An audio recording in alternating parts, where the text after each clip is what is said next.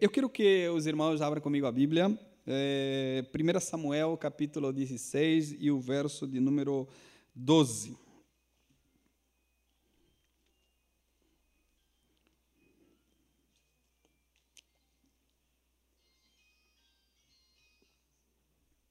Dezesseis. Perdoa que meu português é muito ruim. 16, ok. É, então mandou chamá-lo e fê-lo entrar. E era ruivo e formoso de semblante e de boa presença. E disse o Senhor: opa, E disse o Senhor: Levanta-te e unge-o, porque é este mesmo. Amém? É, entre tantos assuntos hoje, nós é, queremos falar aquilo que é, nós acreditamos. E eu estava a falar com o Alexandre hoje de, pela manhã, antes de começar o culto, é, da perspectiva que nós temos dos livros da Bíblia e como Deus foi trabalhando com o povo para, de alguma maneira, informá-los daquilo que se passava. Não é?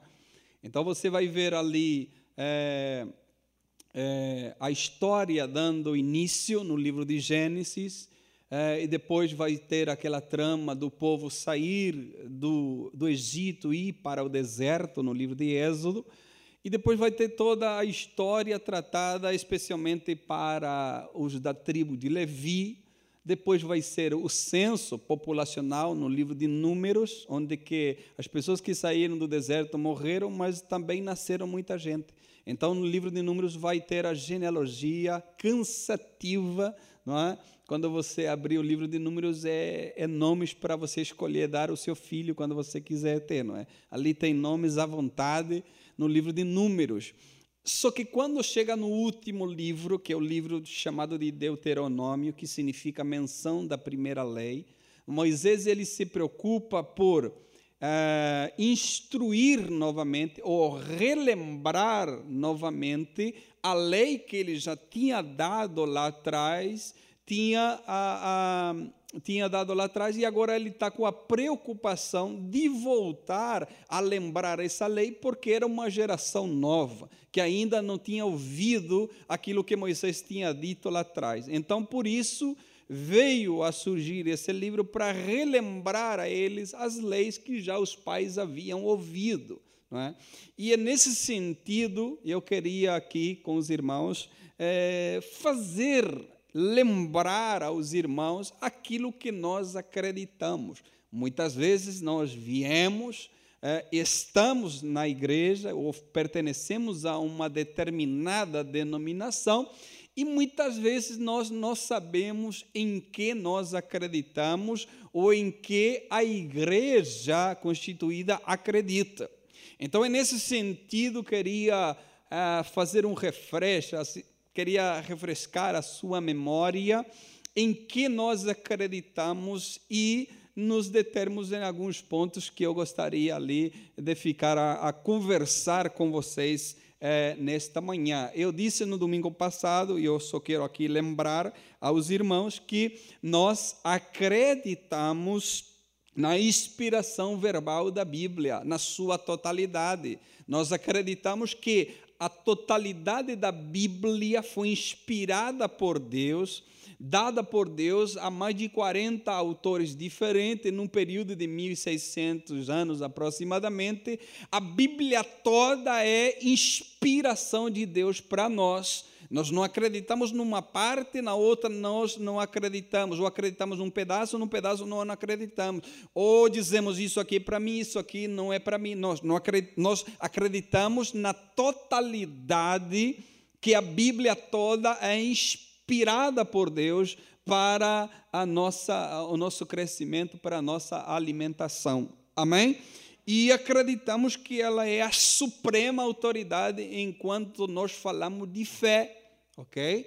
É, quando nós falamos de fé, quando nós entramos no campo chamado fé, é, nós precisamos, e quando nós falamos de fé e queremos é, é, de alguma maneira, descobrir, analisar e, e, talvez comprovar a nossa fé, nós vamos à nossa regra máxima, que é a Bíblia Sagrada. Agora, quando nós falamos de ciência, de psicologia, de outros assuntos, já é outros assuntos, já é outras coisas que regem, mas quando nós falamos de fé, o que rege a nossa fé é a Bíblia Sagrada. Amém? Ela é a nossa única regra de fé, quando nós falamos de fé, ok? Quando nós falamos de fé, e nisso nós acreditamos, ah, como disse o texto bíblico, que é, em Timóteo, que toda a escritura é inspirada mesmo por Deus e proveitosa para ministrar a verdade, para repreender o mal, para corrigir os erros e para ensinar a nossa maneira certa de viver. É isso que está escrito na Bíblia. Então nós acreditamos nisso, ok? Eu disse isso no domingo passado, é, para nós começarmos a nossa caminhada a nossa caminhada de fé, nós precisamos acreditar isso. De nada serve nós estamos reunidos aqui e diz, eu não acredito na Bíblia. Muita coisa não fará sentido, porque isso aqui não é questão, questão muitas vezes de ciência, de coisa, é questão de fé. Nós acreditamos pela fé, ok? Pela fé nós acreditamos isso. Amém? É, e, e, nós acreditamos é, é, que a palavra de Deus é é a nossa regra de fé, a nossa regra máxima de fé, quando falamos de fé. Amém? É interessante que a Bíblia foi o primeiro livro impresso, não é? é 1455, não é? Foi o primeiro livro impresso, mas ainda não completo.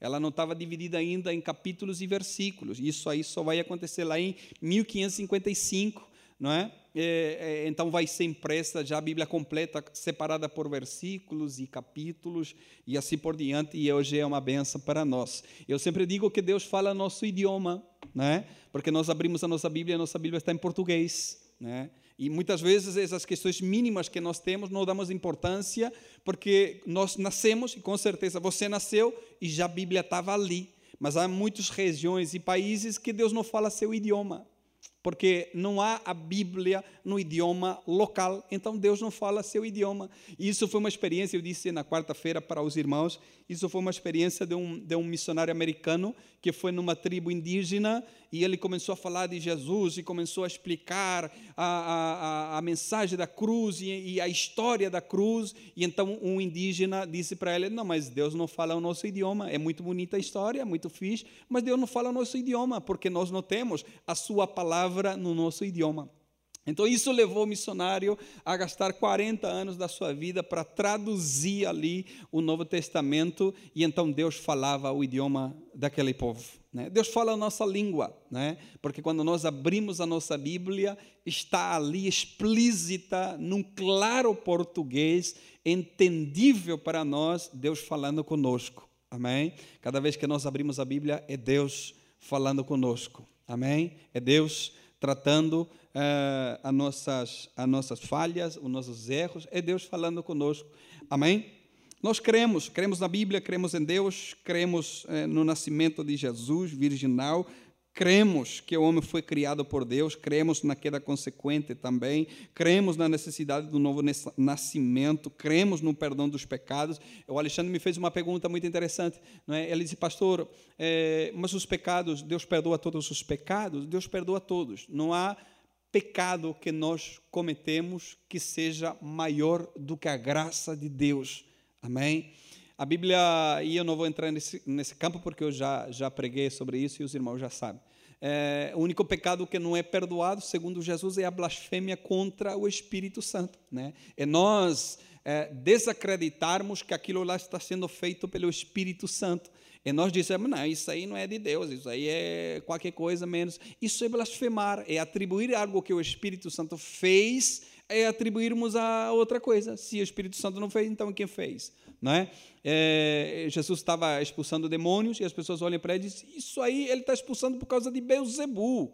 É? Então estão atribuindo algo que o Espírito Santo está fazendo, atribuindo para Satanás. Isso é blasfemar. Jesus disse: todos os pecados são perdoados, menos esse aqui. Esse aqui jamais será perdoado.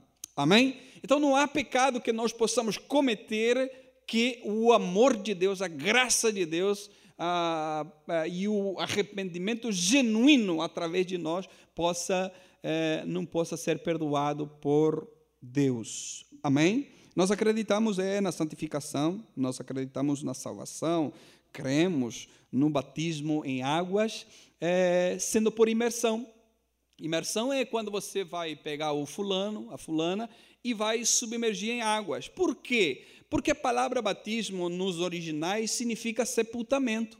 Ah, pastor, mas eu acredito, eu, eu sei que há pessoas, há igrejas que batizam só jogando água, que é por aspersão. Eu sei que tem pessoas que até, agora a moda, é, pega um balde de água e joga em cima da cabeça, porque está fixe, temos que inventar coisa, não é? E, Há igrejas, mas por isso que nós estamos aqui e nós estamos falando daquilo que nós acreditamos. Né? Não o que os outros acreditam ou o que os outros fazem. Nós estamos aqui reunidos num conjunto, numa comunidade, e estamos tratando daquilo que nós acreditamos.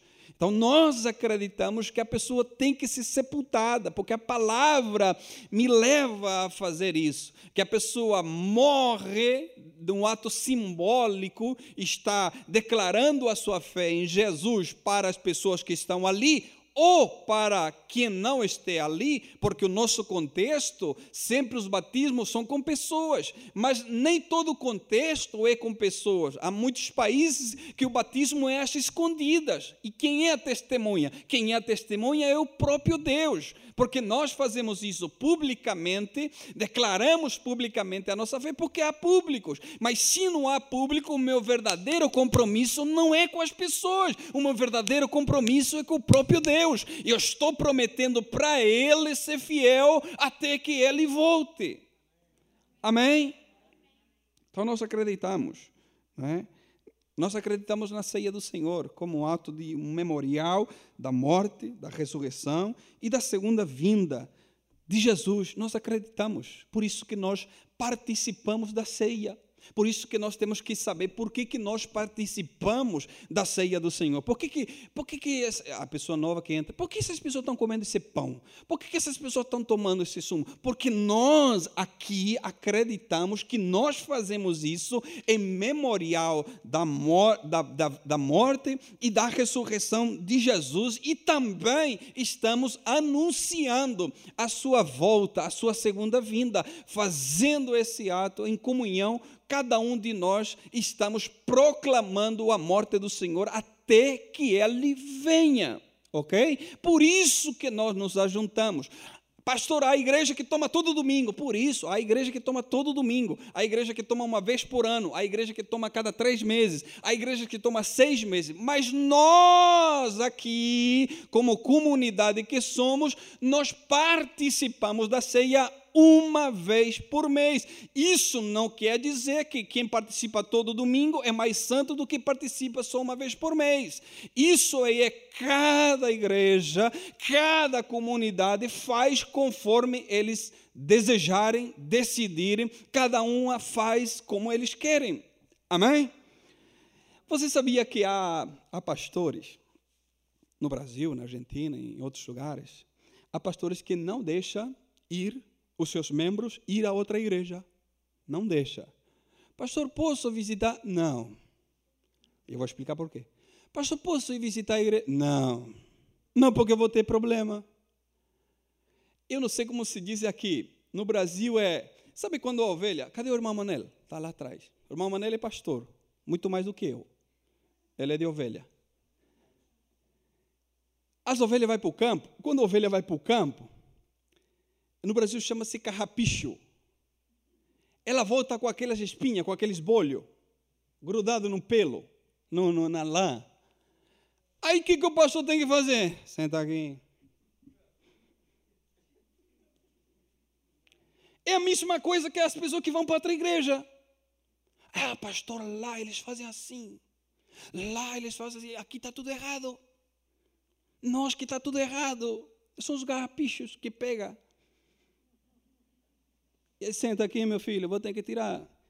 Eles lá acreditam assim, nós aqui acreditamos assim.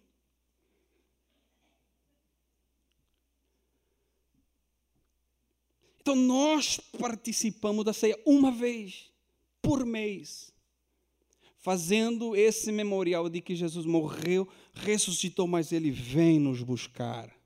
O resto é detalhe, eu preciso é ter consciência daquilo que eu estou fazendo. Eu preciso ter consciência daquilo que eu vou fazer. Como regra que nós participamos e somos Assembleia de Deus, e por consequentemente nós participamos da convenção das Assembleias de Deus, há uma regra geral para todas as igrejas.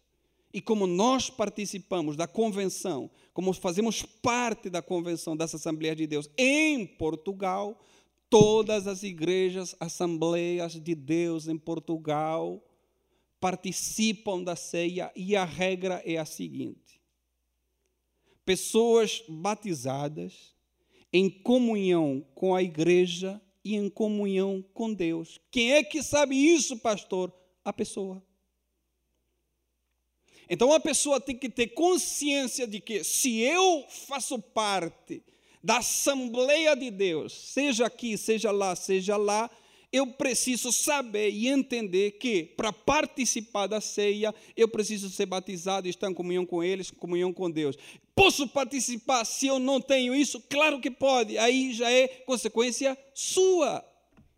Mas eu, como responsável, eu preciso é avisar aos irmãos a maneira que nós fazemos. Agora, nós não obrigamos a ninguém a não fazer nós não obrigamos a ninguém fazer, é a pessoa que tem que ter consciência daquilo que ela está fazendo. Nós dizemos a maneira que nós fazemos e a maneira que foi acordado convencionalmente como é feito. Amém? Porque se eu dizer de outra maneira, não, nós vamos liberar geral, eu sou excluído da convenção. Simples assim. E eu vou me embora para a minha casa. Cato minha mala e digo, então, pessoal, eu, obrigado por tudo. Olha o grave do negócio. Estão a perceber? Pastor, mas aqui se fazia, mas vocês não estavam na convenção. A Ivade não estava na convenção. Depois que nós assumimos, é que nós entramos na convenção porque queremos pertencer. Isso foi decidido por vocês. Não foi por mim, que eu nem estava aqui. Nós cremos, cremos, cremos. Como Assembleia de Deus, irmão, a partir do momento que dizem para mim Assembleia de Deus, logo eu já relaciono Assembleia de Deus, Igreja Pentecostal. Não há Assembleia de Deus que não seja pentecostal. Não há. Porque a Assembleia de Deus foi decidida lá nos Estados Unidos que o nome seria Assembleia de Deus. E a Assembleia de Deus é uma igreja pentecostal. E como uma igreja pentecostal, é claro que acredita em tudo aquilo que é referente ao Espírito Santo de Deus. por aquilo que aconteceu no Pentecostes. Então nós acreditamos que o Espírito, e aqui eu quero me deter com o texto que eu acabei de ler. E nós acreditamos que o Espírito de Deus, ele capacita as pessoas. O Espírito de Deus, ele dá unção às pessoas. A unção é a capacidade que Deus dá a pessoa para determinada função dentro do corpo de Cristo, dentro da obra do Senhor Jesus. Então nós acreditamos na capacidade que o Espírito dá às pessoas, da unção que o Espírito dá às pessoas. Então Deus disse a Samuel: Samuel vai lá na casa de, de, de Isaí, é, de Jessé, né, é, de Belém, e unge. Então ele vai, ele quer ungir outro, você conhece bem a história, e agora vai ungir é, Davi. E a palavra diz: olha, levanta-te e unge, porque esse mesmo é. Então ele vai ungir a Davi. vai capacitar Davi, porque Davi tem muitas batalhas pela frente para é, ele travar, e Deus sabe de antemão as batalhas, então ele capacita primeiro. E aí é que você explodia com amém. Deus não vai te mandar em nenhuma guerra antes dele te capacitar. Deus não te manda para a guerra de, de, meia e cueca. Não, Ele te manda para a guerra com armas necessárias para poder você enfrentar essa guerra. Então Deus vai capacitá-lo, vai ungí-lo, amém? Vai ungir, vai capacitar Davi então para enfrentar. Nós acreditamos nessa capacidade, irmão. Se eu dizer aqui, eu estou aqui pela minha própria capacidade, eu sou o pior burro que existe na terra. Eu jamais posso dizer que foi pelas minhas condições que eu cheguei, pela minha capacidade que eu cheguei. Não, Senhor, se não for a capacidade do Espírito de Deus na minha vida, se não for a unção de Deus, se não for essa capacidade que somente Ele pode dar eu estaria em qualquer lugar menos aqui. O Espírito de Deus capacita, o Espírito de Deus unge, o Espírito Santo te capacita para aquilo que Ele deseja te usar.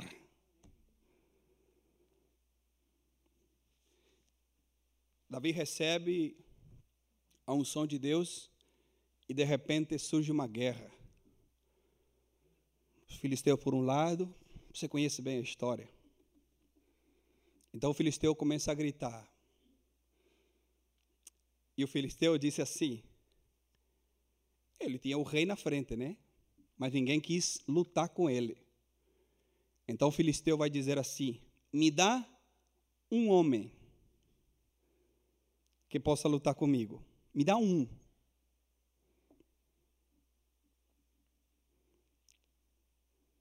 E a Bíblia diz que todos estavam com medo. Mas no meio dessa multidão tem alguém que é capacitado para isso. No meio da multidão sempre tem alguém capacitado para isso. Então Davi vai surgir. Sabe por quê? Porque ungido não se esconde. Ungido ele vai para a guerra. Quem foi capacitado por Deus não se esconde detrás de multidões. Quem foi capacitado por Deus está na frente da batalha. Eu vou. Então Saul vai olhar para ele. Toma minha armadura então. E eu fico imaginando, a Saul arranca a armadura, até Davi tenta colocar. Porque Saul percebe de armaduras, não percebe nada de unção. Não dá, com isso aqui não dá. E Davi sabia que a única armadura era aquela que vinha do Espírito Santo de Deus. Que além dessa armadura de Saul, há outra armadura, que é a capacidade que Deus lhe dá. Então ele vai deixar. E vai lá. Só que há coisas que o gigante não sabia. Coitado dele. Não passou lá no, no, no perfil de Davi, no Instagram. Não leu a bio de Davi. E há coisas que o gigante não sabia. Primeiro, que aquele que estava na frente dele, ele, ele era ungido de Deus, aquele que Deus tinha capacitado. Uma das coisas, coitado de Golias, é Golias o nome dele? Segunda coisa que Golias não sabia, que aquele rapaz tinha experiência. Então o gigante vem até eles, eu já matei urso. Já matei leões. Foi Deus que me capacitou para isso. Foi Deus que me ungiu para isso. Então, hoje mesmo, o Senhor entregará você nas minhas mãos. Então, nós acreditamos na unção de Deus, nós acreditamos na capacidade que Deus dá às pessoas. E eu quero acreditar que as pessoas que tocam aqui, elas são capacitadas por Deus para tocar, para cantar, para louvar. Que eles recebem a capacidade que vem de Deus para poder adorar a Deus. Dizia um pastor: qualquer um canta, mas nem todos adoram. E essa capacidade de adorar a Deus é trazida até, nós mediante o Espírito de Deus. A Bíblia diz que se não for pelo Espírito, nós não dizemos nem Senhor, Senhor, quanto menos adorar, quanto menos louvar ao Senhor. A igreja é o único, único grupo que tem a capacidade de adorar a Deus.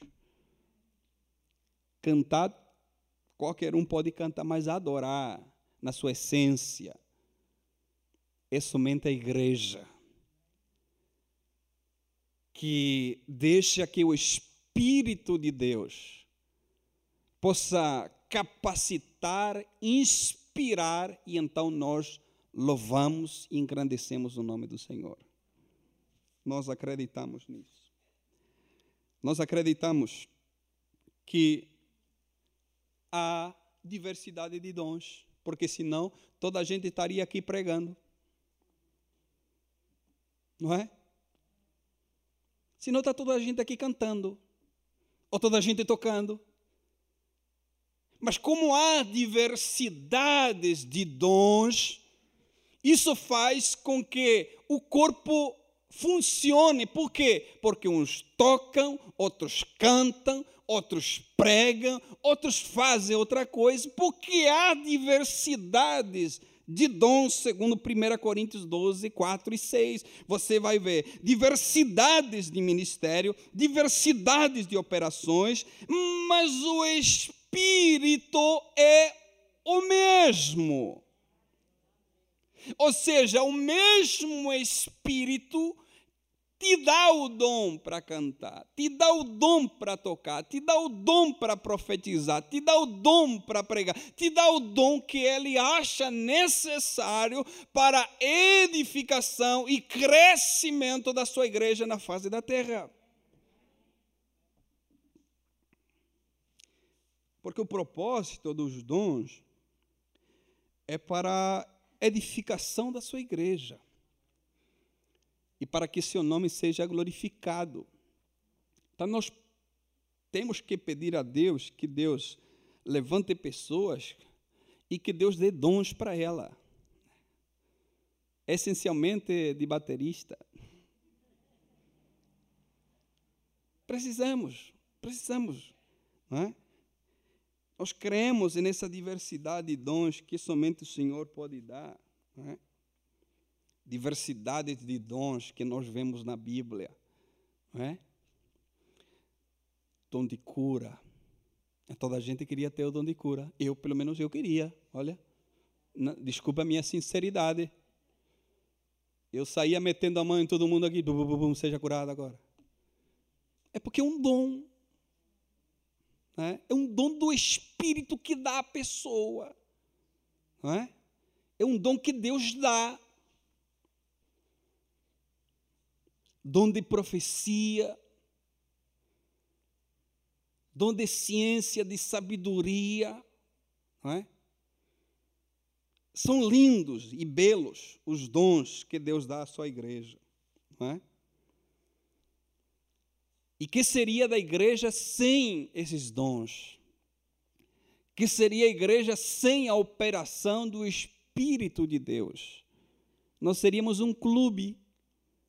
Cada vez que, o, cada vez que a igreja se separa do Espírito Santo, ou se ou fica longe de acreditar naquilo que o Espírito pode fazer, mais nós nos tornamos um clube. E o grande propósito de Satanás é que nós nos tornemos um clube, onde que ele não opere, onde que ele fique. É isso o grande propósito de Satanás.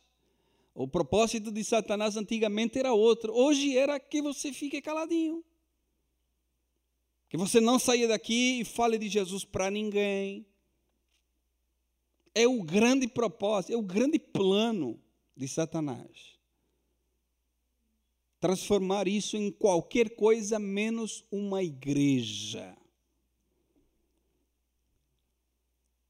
que está na expectativa, na dependência do trabalhar, do agir do Espírito Santo de Deus.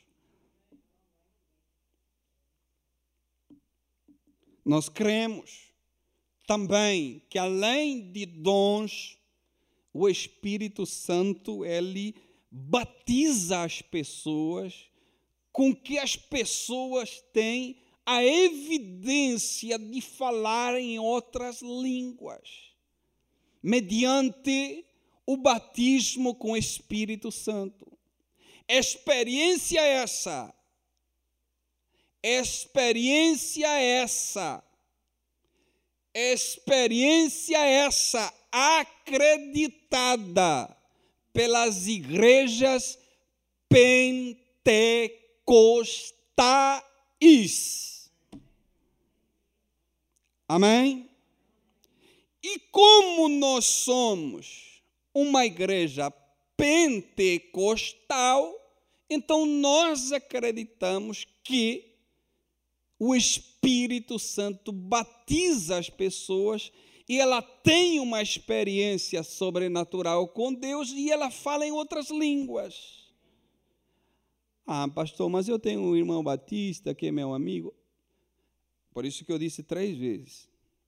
Acreditada em igrejas pentecostais. Eu já vi pessoas, assembleianos, sair da Assembleia e ir para a Batista. Eu já vi. Tenho muitos amigos que saíram da Assembleia e foram para a Batista. Eu já vi também pessoas que eram da Batista e foram para a Assembleia, porque se identificavam mais com uma ou com a outra. Isso não é, não é errado? E, e, a história da Assembleia de Deus lá no Brasil é muito engraçada. Não sei se você já leu a história de Daniel Berg e Gunnar Winger. Os malucos foram lá numa igreja batista, só que eles eram batizados com o Espírito Santo. E o que, que aconteceu? E foram expulsos. É no mínimo, né? Vocês estão malucos, são daqui. E eles foram embora, só que aí alguns batistas foram lá também, tiveram experiência. E, e hoje é o maior movimento do mundo é? A Assembleia de Deus hoje é o maior movimento pentecostal do mundo. É? Então eu já vi pessoas sair do meio batista e ir para a Assembleia. Eu também vi pessoas da Assembleia ir para o Batista, porque identificava-se um com o outro. Agora, nunca vi uma igreja Assembleia de Deus trocar a placa e dizer agora somos Batista. Nunca vi uma igreja batista, não, agora somos Assembleia. Não, eu vi pessoas saírem ir onde se identificar. Mas agora mudar a placa da igreja nunca vi. Então por isso que eu digo nós estamos no meio pentecostal. E eu quero acreditar isso. Ou se não fui enganado ferozmente. nós estamos no meio pentecostal. Então nós, quando nós abraçamos a Assembleia de Deus, quando nós abraçamos que nós somos pentecostais, irmão, me perdoe a sinceridade, você abraça o pacote inteiro. É para pastor, mas eu nunca fui. Ah, aí já é outra questão. E a minha questão é: você não foi por quê? Já orou dez horas seguidas? Já ficou dez dias sem comer nada? Já buscou a Deus? Aceitei a Jesus e fiquei uma semana sem comer nada. Ah, porque estava gordinho? Não. É porque eu queria, porque eu vi as pessoas. É Epá, eu quero isso também. Já que eu estou aqui, eu quero o pacote inteiro. Então vou procurar o pacote inteiro. E três meses depois, Jesus me batizou com o Espírito Santo. E foi a experiência mais linda que eu tive na minha vida.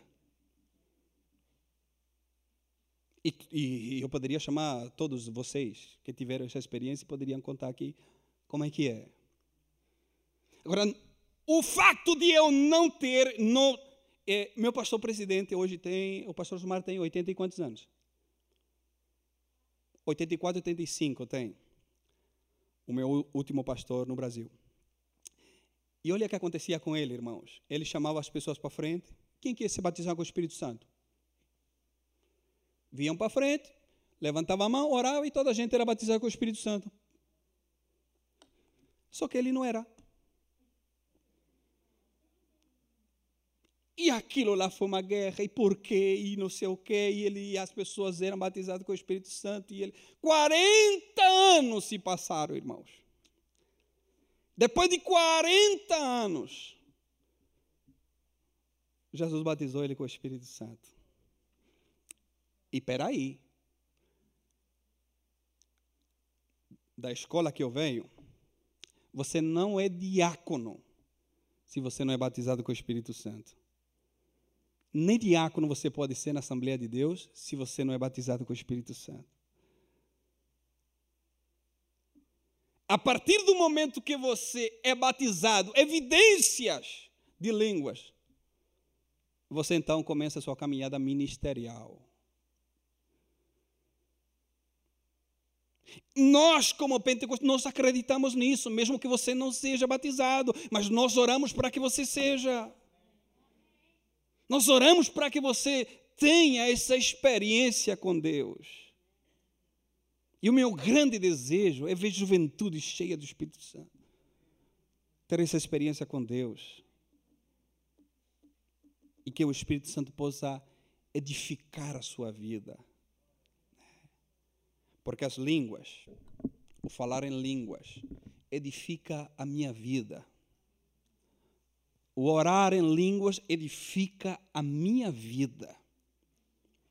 Pastor, como é que edifico a igreja? Edifico a igreja quando alguém se levanta falando em línguas, mas também alguém se levanta traduzindo, interpretando. Então a igreja toda é edificada. É isso que a Bíblia diz.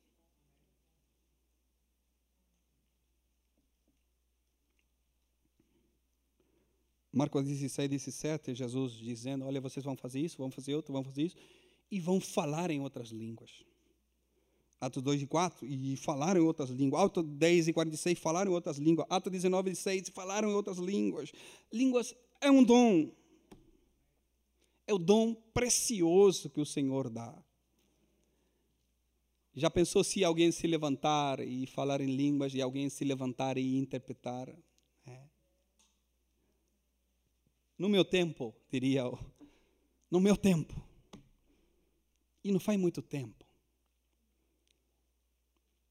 Eu fui para uma vigília. E eu já contei aqui para vocês. Calhou que ficou do meu lado um menino de oito anos. Oito anos. Ficou do meu lado. Abandonado pelo pai pela mãe. Morava com os tios. E nós fizemos uma roda, tinha 15, 20 pessoas. O menino pegou na minha mão e começou a orar. E o menino disse: Deus, não me deixa. Meu pai me abandonou, minha mãe me abandonou, mas o Senhor não me deixa. E eu calei, meu irmão, comecei a escutar a oração do menino. Ele falou por três vezes isso. E o Senhor batizou ele com o Espírito Santo. O menino soltou a minha mão e começou a falar em línguas. Eu não sei se você já viu uma criança falar em línguas, irmãos. É a coisa mais bela que tem. Porque ali não há engano, ali não há fingimento, ali há sinceridade. Ali há pureza. E ele falando em línguas. Ou você ficava crente ou você ia embora. Amém? 1 Coríntios 14, 39 e 40 diz: Portanto, irmãos, procurai com zelo profetizar e não proibais falar em língua. Eu seria o mais tolo se eu subisse aqui e diria: não pode falar em línguas. Você não pode. É, eu seria o mais tolo. Eu preciso ensinar a igreja como é que é a maneira correta de fazer. Ok? Portanto, irmãos, procurai com zelo, né? com dedicação, com todas as suas forças e cuidado, procure profetizar. E não proibais falar em língua, mas faça-se tudo com quê? Decentemente e com ordem. É isso que a Bíblia nos ensina. Sabe por quê? Porque nós precisamos aproveitar os dons do Espírito para edificar a igreja, para que a igreja seja edificada por isso. Só que os dons vão sumir, vão desaparecer, vão cessar. Os dons vão sumir. Né? 1 Coríntios 13, 8, você vai ter ali. E os dons vão sumir, vão cessar. Mas enquanto a igreja está aqui, enquanto a igreja caminha espera a vinda do Senhor, são esses dons que vão edificar a igreja. É o trabalhar do Espírito de Deus que vai edificar a nossa vida como cristão. Irmão, eu não fico mais santo pela minha sabedoria, eu fico mais santo porque o Espírito Santo de Deus trabalha na minha vida, trabalha na sua vida. É Ele que vai santificar a tua vida. Ele que vai te levar a santificar a tua vida. Não é mais ninguém, a não ser a ajuda do Espírito de Deus na tua vida. Não é venha como você está e fique do mesmo jeito. Não, venha como você está e deixe que o Espírito Santo de Deus trabalhe na tua vida.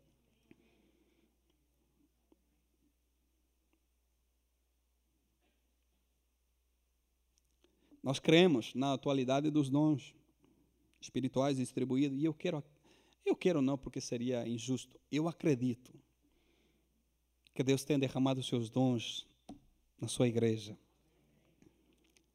Eu quero acreditar que a igreja tem dons espetaculares que foi derramado somente por Deus. Né? Agora, nós temos que ter uma cuidado em diferenciar dom de fruto. Dons é uma coisa, fruto do Espírito é outra coisa. O trabalhar do Espírito de Deus na minha vida faz com que eu gere fruto. Ok? O trabalhar do Espírito de Deus na minha vida, nesse processo de santificação, faz com que eu gere fruto.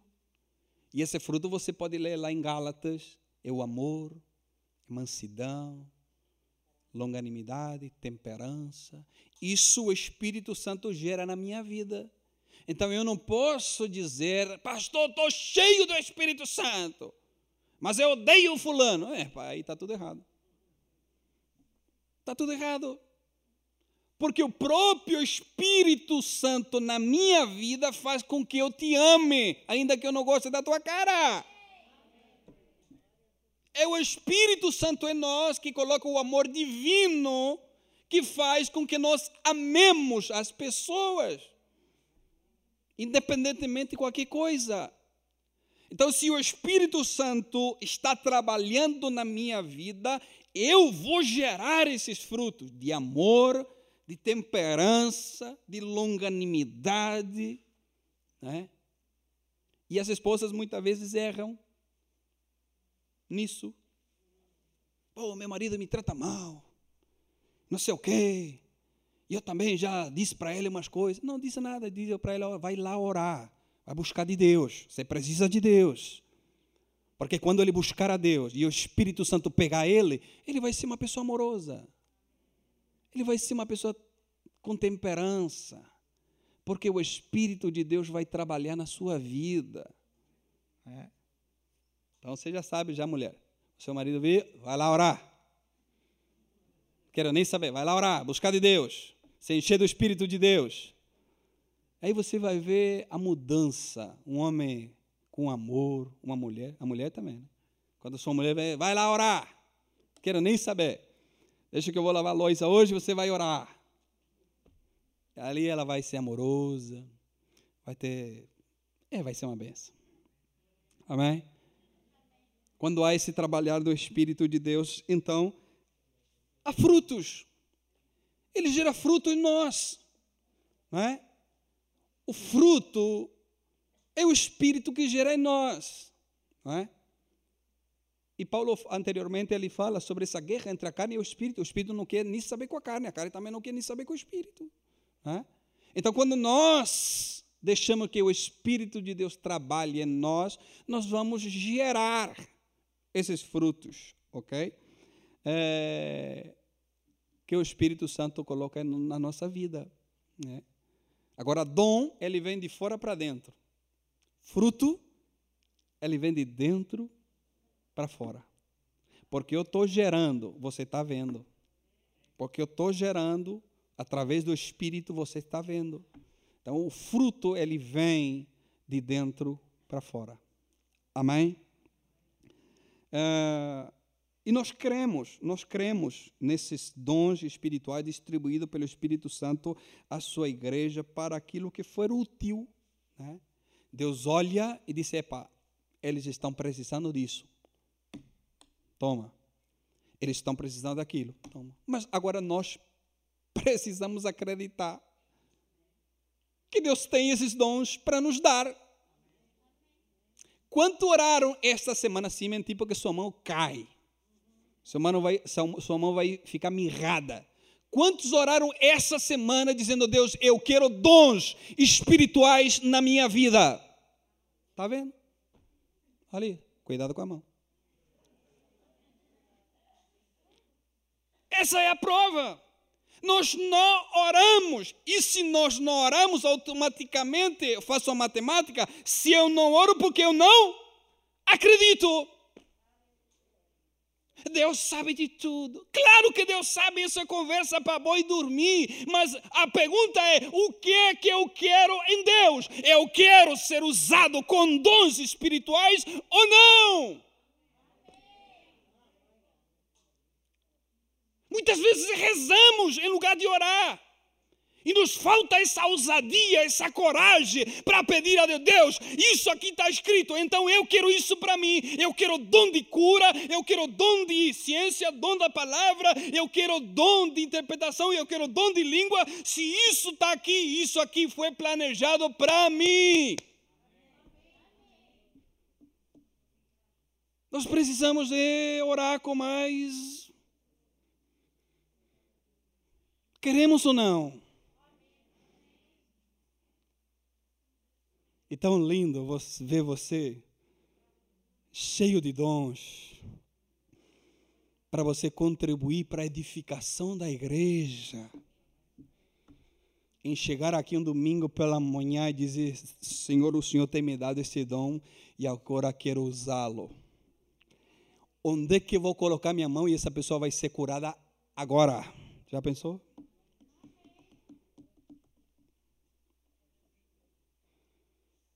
Para quem que eu vou profetizar e a semana dela vai ser mudada por completa.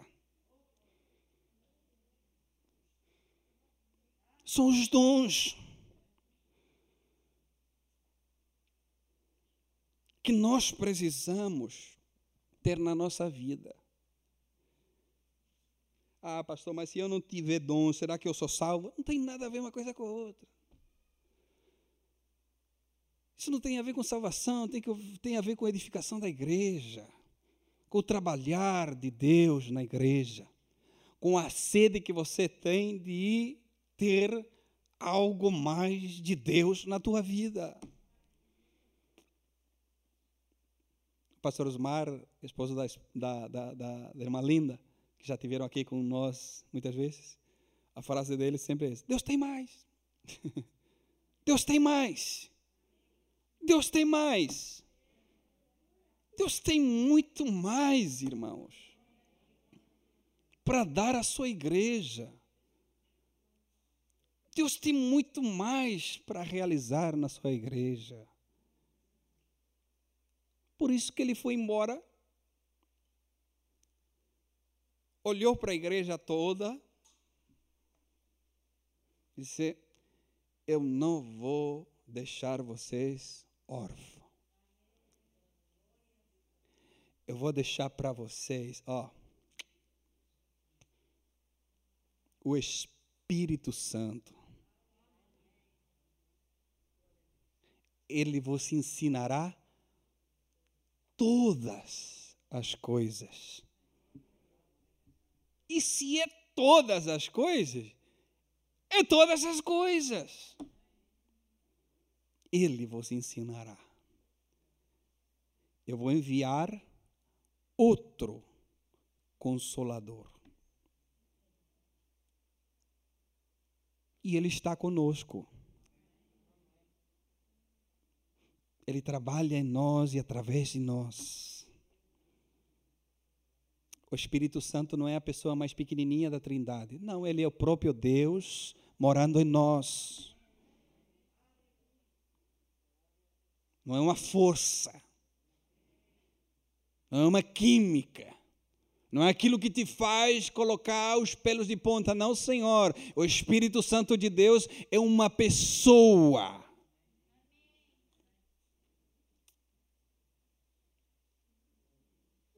Que deseja nos ajudar. Que deseja nos aperfeiçoar que deseja nos santificar, que deseja depositar em nós os seus dons.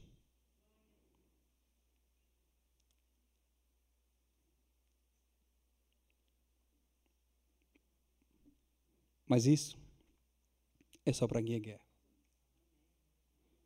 É só para quem quer. Bem-aventurados são aqueles que querem. Mais do que felizes são aqueles que querem. Eu quero mais. Eu não me conformo com isso, irmão. Longe de mim. O pior sentimento que eu detesto na minha vida e na vida dos outros chama-se conformismo. Odeio, dá até picação, coceira na minha vida. Eu quero mais, irmãos. Vamos se colocar de pé.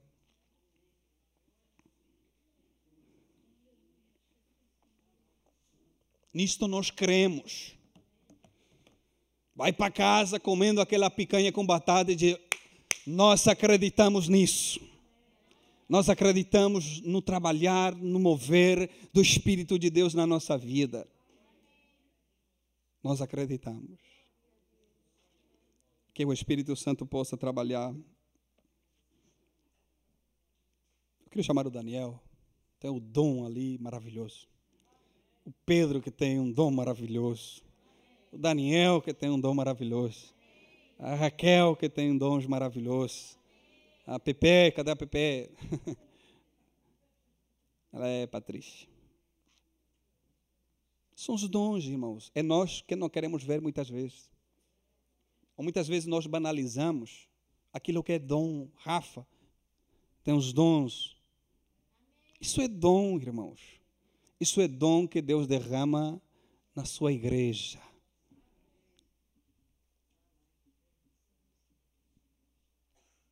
São dons, são dons que Deus derrama na sua igreja para edificação. Quantos são edificados domingo tras domingo pelo louvor? Os dons, os dons que Deus derrama é para a edificação da sua igreja para que nós sejamos edificados e para que o nome do Senhor seja glorificado. Quantos glorificaram a Deus pela vida dos irmãos do louvor?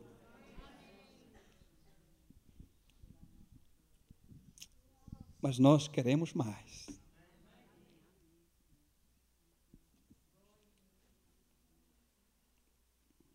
Então eu queria orar com vocês. Queria orar Atenção, queria orar com vocês, não por vocês. Eu quero me unir à sua oração e dizer: Nós queremos também, Senhor. Se os dons estão ali, eu também quero. Eu também quero, Senhor. Eu também quero isso para a minha vida. Eu também quero ser usado pelo Senhor com dons maravilhosos, com qualidades e qualificações que você tem. Deus pode usar a sua vida também. E o nome dele ser glorificado. Feche seus olhos, vamos orar. Querido Deus e eterno Pai, obrigado. Obrigado, Senhor, porque nós dependemos do Teu Espírito, Pai. Nós não dependemos, Senhor, de estratégias, de métodos, porque isso aqui não é uma empresa, isso aqui não é McDonald's, isso aqui é a tua igreja, dependente do Teu Espírito Santo. Se Ele não fizer, nós não fazemos. Se Ele não trabalhar, nós não fazemos absolutamente nada. Por isso, Senhor, nós queremos pedir que Teu Espírito, Senhor, trabalhe na nossa vida. Que Teu Espírito Santo, Senhor, aquele consolador, possa derramar, Senhor, sobre cada vida dons maravilhosos, Pai. Pai, que tua igreja possa ser recheada, presenteada por esses dons que nós acreditamos. Nós estamos entrando no campo da fé, nós acreditamos pela fé, Senhor, que o Senhor dá dons à tua igreja. Pai, porque nós temos visto, meus olhos têm visto as coisas maravilhosas o Senhor fazer, meus olhos têm contemplado, Senhor, as tuas maravilhas, meus olhos têm contemplado, Senhor, o teu poder. Por isso, Senhor, eu acredito, Senhor, que o Senhor tem mais para este povo, o Senhor tem mais para este lugar, o Senhor tem mais para essas pessoas, o Senhor tem mais para eles, Pai. Pai, em nome de Jesus, acorda, Senhor, a tua igreja, que teu Espírito Santo possa avivar cada coração Pai, levanta ela do sono profundo, Senhor, e nos coloca de pé, mas nos coloca de pé com tocha nas nossas mãos, com cântaro nas nossas mãos. Pai, nos coloca de pé prontos para a batalha, pronto para a guerra. Pra, pai, porque a tua palavra nos garante que ungidos não se escondem, que capacitados não vão para a linha de trás, mas se colocam na linha da frente. Pai, somos capacitados pelo teu Espírito, somos capacitados pelo Senhor, nos coloca, Senhor, na linha da frente, para que teu nome seja glorificado, para que teu nome seja exaltado. Espírito Santo de Deus, derrama, Senhor, a tua graça, a tua unção, o teu poder, derrama, Senhor, sobre nós nesta manhã, porque nós queremos, porque nós buscamos, porque nós ansiamos, Senhor, mais de ti nesta manhã. Pai, nós não queremos reuniões mortas, reuniões mornas, que parece mais um clube, mas nós queremos ser vivenciar o poder do teu Espírito, esse poder que esteve na rua Azusa, esse poder que esteve no dia de Pentecostes, esse poder também nós queremos nos dias de hoje, porque a tua palavra nos garante, Pai, que nos últimos tempos o Senhor derramaria do teu Espírito sobre toda a carne, e nós acreditamos na tua palavra palavra, por isso nós queremos mais.